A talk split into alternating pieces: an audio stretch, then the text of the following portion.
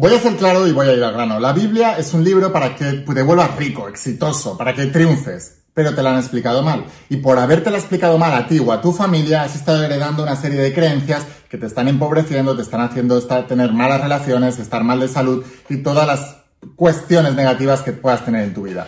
En el vídeo de hoy te voy a hablar de tres principios bíblicos que realmente van a transformar tu vida para que puedas volverte rico, exitoso y espectacular en las tres áreas maestras de tu vida que son salud, dinero y amor.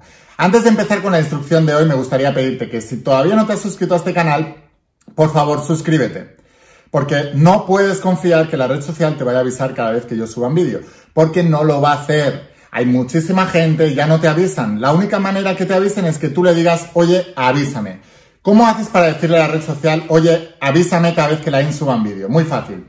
Si estás en el canal de YouTube, tienes que darle a suscribirte y tienes que darle a la campanita y activar las notificaciones. Estas tres cosas, ¿vale? Suscribirte, campanita, notificaciones.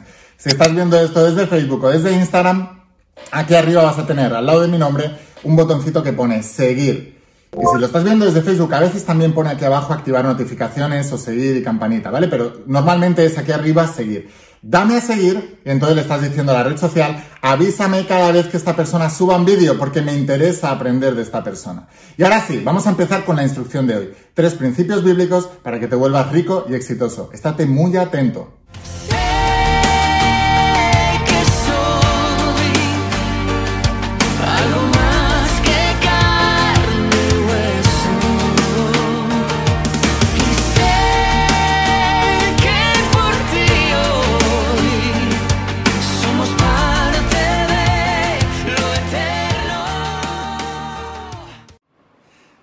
Imparables, ¿qué tal? ¿Cómo estáis? Espero que estés pasando un día espectacular.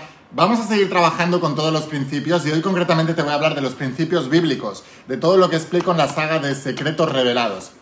Por si a alguien no le queda claro todavía, y creo que a muchas personas todavía no les ha quedado claro, la Biblia es un libro para que tú tengas éxito, es un manual del éxito. De hecho, muchos de mis mentores multimillonarios, millonarios o incluso billonarios, personas con más de mil millones de dólares de fortuna neta, atribuían parte de su éxito a las enseñanzas bíblicas.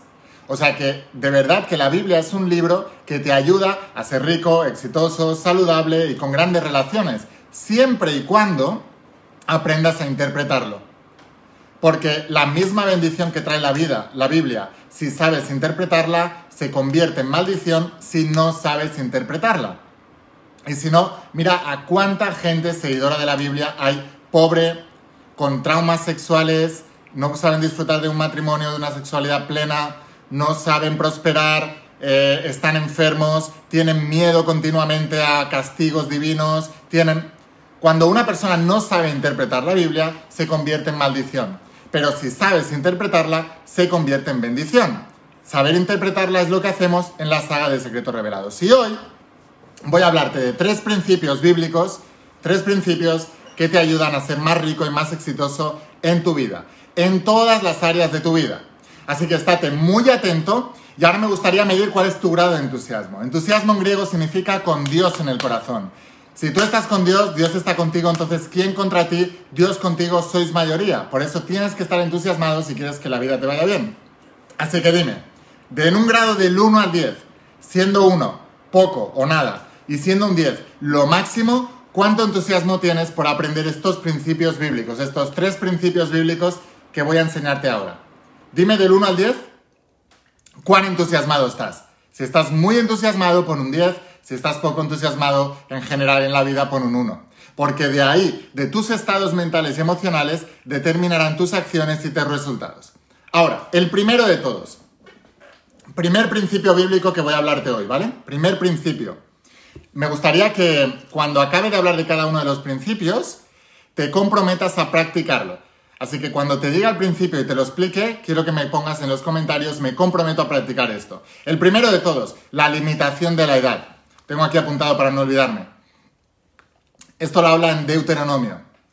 Dice así, hablando de Moisés, tenía 120 años y su vista no era débil, ni su fuerza natural disminuyó. ¿Cuántas creencias negativas tenemos con respecto a la edad? que te hacen creer que a partir de cierta edad vas a disminuir la visión, vas a disminuir la, fuerza física, vas a disminuir un montón de cosas. ¿Cuántas limitaciones con respecto a la edad tenemos? Debes quitártelas ya. Te prometo que la creencia actúa sobre tu biología. La creencia está actuando sobre tu cuerpo. La creencia domina tu cuerpo inconscientemente. No eres consciente. Por eso cuando estás haciendo una actividad que no te gusta o tienes creencias negativas con respecto a esa actividad, el cuerpo se agota. Pero dentro del mismo día, con el mismo nivel de energía, cambias de actividad y vas a hacer algo que te encanta y te apasiona y automáticamente suben los niveles de energía. Hemos asociado que los niveles de energía vienen de hacer un buen descanso, de comer bien, y todo eso es cierto en parte. Pero sobre todo la energía viene de la emoción. Por eso es tan importante conectarte con un propósito de vida.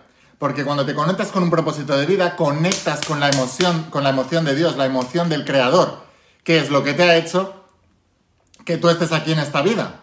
Has venido aquí a hacer algo importante. No has venido aquí a sobrevivir. No has venido aquí a pasar por la vida desapercibido. No has, no has venido aquí a vivir de puntillas. No has venido aquí a vivir en miedo. Has venido aquí a vivir en fe, en victoria, en esperanza. O sea que debes primero de todo deshacerte de las creencias que te ha instaurado la sociedad. Muchas veces me preguntáis, Lain, tengo 50 años, ¿cómo hago para prosperar? ¿Cómo hago para cambiar las cosas? ¿Cómo hago? ¿50 años? Eres súper joven. Si vamos a vivir 120 años y estamos programados para eso, y en Secretos Revelados te lo explico científicamente a través de los telomeros por qué sabe ya la ciencia que nosotros estamos programados para vivir 120 años y que vivimos menos porque nos han convencido con creencias de la industria farmacéutica de que no se puede vivir más, pero es mentira. Entonces, si vamos a vivir 120 años y tienes 50, es que te quedan 70 años de vida. No estás ni en la mitad de tu vida y te estás viendo como un viejo. ¿Te has dado cuenta antiguamente tu abuela, incluso a veces tus padres, pero sobre todo tus abuelos, cuando tenían tu edad probablemente, tú les ves en fotografías y ya eran viejos? Porque la vejez empieza aquí. Debes deshacerte. Por eso Jesús de Nazaret decía, solo los niños entrarán en el reino. O empiezas a ser como un niño y te deshaces de las creencias que te ha instaurado la sociedad o no podrás prosperar. Te voy a repetir la frase de Deuteronomio cuando hablaba de Moisés. Tenía 120 años y su vista no era débil ni su fuerza natural disminuyó. ¿De qué te estás quejando y por qué te estás quejando? ¿Quién te ha metido esa creencia en la cabeza que te está limitando para poder cumplir todos tus sueños? Ahora, si te comprometes a cumplir con esta, este principio bíblico, Déjame un comentario y dime ahí. Me comprometo a que la edad no se interponga en mi camino. Ahora voy a enseñarte el segundo. Este viene de en Hebreos. Y en Hebreos dice esto. Que por fe conquistaron reinos, hicieron justicia, alcanzaron promesas, taparon bocas de leones. Y ahora sigue, pero vamos a hablar de esto. O sea, por fe ¿vale? Por convicción de lo que no se ve, por certeza de lo que se espera, según San Pablo, así define la fe, que por fe conquistaron reinos. ¿Cuál es el reino? Tu visión mental de lo que tiene que ser tu vida, tu propósito, tu imagen. ¿No sabes cuál es tu imagen?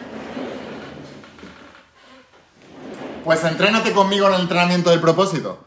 ¿No tienes clara la imagen? La es que no tengo clara la imagen. ¿Y qué estás esperando? ¿De qué te quejas? Te doy las herramientas, vamos. Pero crea una imagen mental, crea una imagen espectacular de tu vida. Y por fe conquistarás ese reino. Ahora, hicieron justicia. Se hará justicia. Mira, tenía un amigo cuando íbamos a la universidad que estudiaba mucho. Y yo siempre cuando íbamos al examen me decía, eh, le decía yo, suerte. Y él me decía, no, suerte no, justicia. ¿Qué significa esto? Que si él ha estudiado mucho, la justicia es que va a aprobar el examen y que va a sacar la mejor nota y va a sacar matrícula. Eso es justicia. Dios es fiel, se dice en la Biblia. Cuando tú conquistas tu reino por fe, se hace justicia divina. Lo que no se va a hacer justicia divina es una persona tumbada en el sofá todo el día, vago, perezoso, sin hacer nada, chismorreando, criticando, con creencias negativas y queriendo cambiar la vida y visualizando un poco y creyendo que Dios le va a cambiar la vida. Eso no es justicia. No se te va a hacer justicia porque no sería justo que tú triunfases haciendo las cosas así.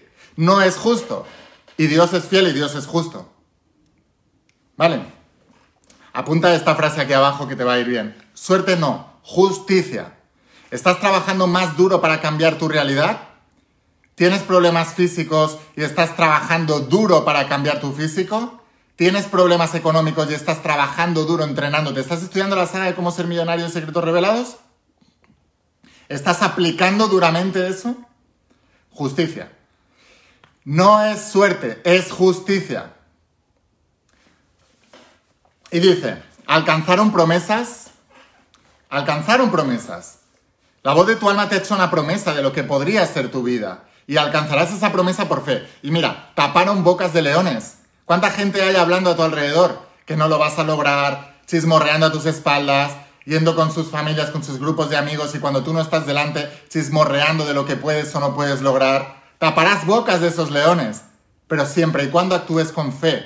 Actúes con fe. Dice, apagaron fuegos impetuosos, evitaron filos de espada, sacaron fuerzas de debilidad. O sea, cualquier situación vas a poder superarla, cualquier desafío lo vas a poder superar con fe. Podrás superar cualquier enemigo, cualquier ataque, cualquier distracción, podrás, eh, cogerás fuerzas en tu debilidad y se hicieron fuertes en las batallas. ¿Qué te está diciendo aquí? Que la batalla te fortalece. Detenerte y pararte en casa y esperar la oportunidad y esperar el momento perfecto no fortalece. Lo que fortalece es que cojas tus circunstancias que no son las adecuadas y empieces a tomar acción masiva imparable con fe. Fíjate cuánto estamos sacando de la Biblia y cuán poca gente hay que entienda esto de la Biblia. Muy poca gente. Porque estamos acostumbrados a un sacerdote diciéndote historias para ir al reino. Es que no es eso. Es, vamos a triunfar, vamos a brillar, vamos a coger todo eso. Te está diciendo fe. ¿Quién no tiene batallas? ¿Quién no tiene leones hablando a sus espaldas? ¿Quién no ha sufrido injusticias? ¿Quién no quiere conquistar un reino espectacular que tiene en su cabeza? Todos, pero solo con fe lo vas a lograr. Es así de claro. Somos héroes de la fe. Batallamos por fe y nos fortalecemos en la batalla por fe. Es así de claro. Yo soy mejor que cuando estaba en casa sin hacer nada. Y he pasado muchas batallas. Y he, pasado, y, he callado bocas de muchos leones. Y siempre se hace justicia. Siempre.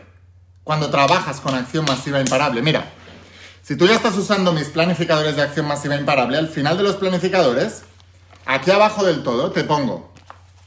Hice todo lo que pude hoy, mi parte, para acercarme más a mi tierra prometida. Y tienes que poner con un circulito un sí o un no.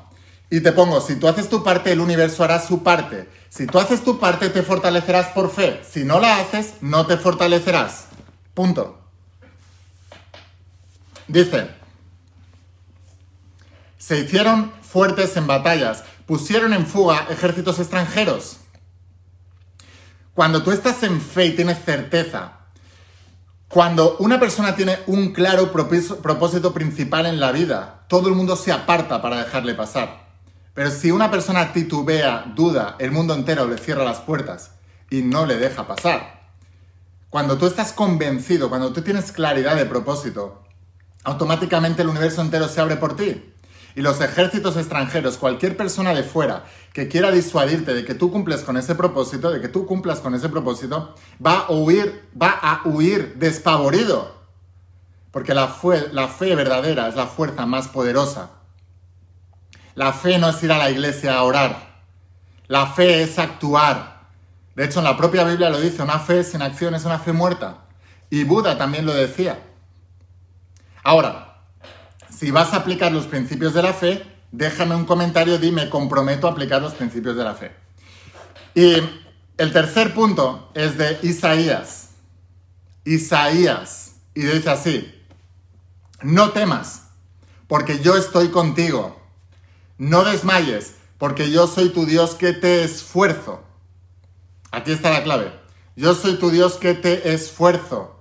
No soy tu Dios que me esfuerzo por ti. soy tu Dios que te esfuerzo. O sea que estar con Dios es esforzarse. Ser vago y perezoso no es estar con Dios.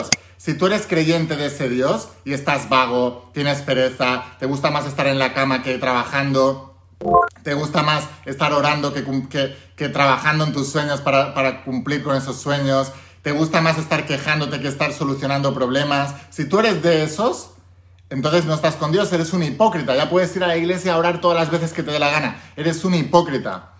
Mira, no temas, porque yo estoy contigo. No desmayes, porque yo soy tu Dios que te esfuerzo. ¿Quieres estar todo el día tumbado en el sofá? No es así como se prospera. Yo soy tu Dios que te esfuerzo. Siempre te ayudaré, siempre te sustentaré con la diestra de mi justicia. Una vez más, la palabra justicia la gente se ha creído que en la Biblia justicia significa que em, me van a proteger de todo. No. Justicia significa que tú vas a obtener aquello que estés dando. Punto. Esa es la justicia divina. La justicia divina, y lo explico en la saga de secretos revelados, es tú vas a obtener aquello que des. Punto. Dios está contigo cuando vas por tu propósito. Pero yo soy tu Dios que te esfuerzo.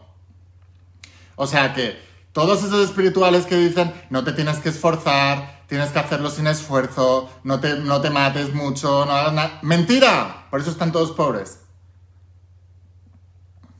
Punto. Porque yo soy tu Dios que te esfuerzo. Y porque te esfuerzo siempre te ayudaré, siempre te sustentaré con la diestra de mi justicia. Lo que das es lo que vas a recibir. Punto. No hay más.